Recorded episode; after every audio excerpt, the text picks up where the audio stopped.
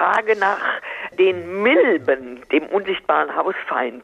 Und zwar, wie oft soll man versuchen, die auszulüften, vielleicht, wenn man es kann, am Balkon, das Bett auseinanderzunehmen. Tausend Antworten. Es ist gesundheitlich nur ein Problem, wenn jemand tatsächlich allergisch auf die Ausscheidung dieser Tiere reagiert.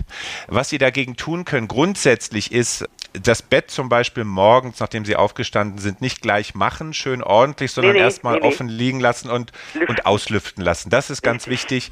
Wenn Sie können, hängen Sie es raus in die Sonne, an die frische Ja. Mhm. Luft, dass es gut durchtrocknet.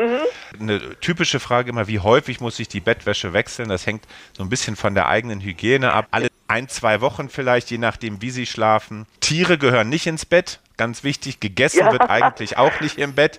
Das sind so ein paar Faustregeln für Betthygiene. Man kann vielleicht noch sagen, grundsätzlich im Bett holt man sich durch die Bettwäsche eigentlich keine Infektionskrankheit.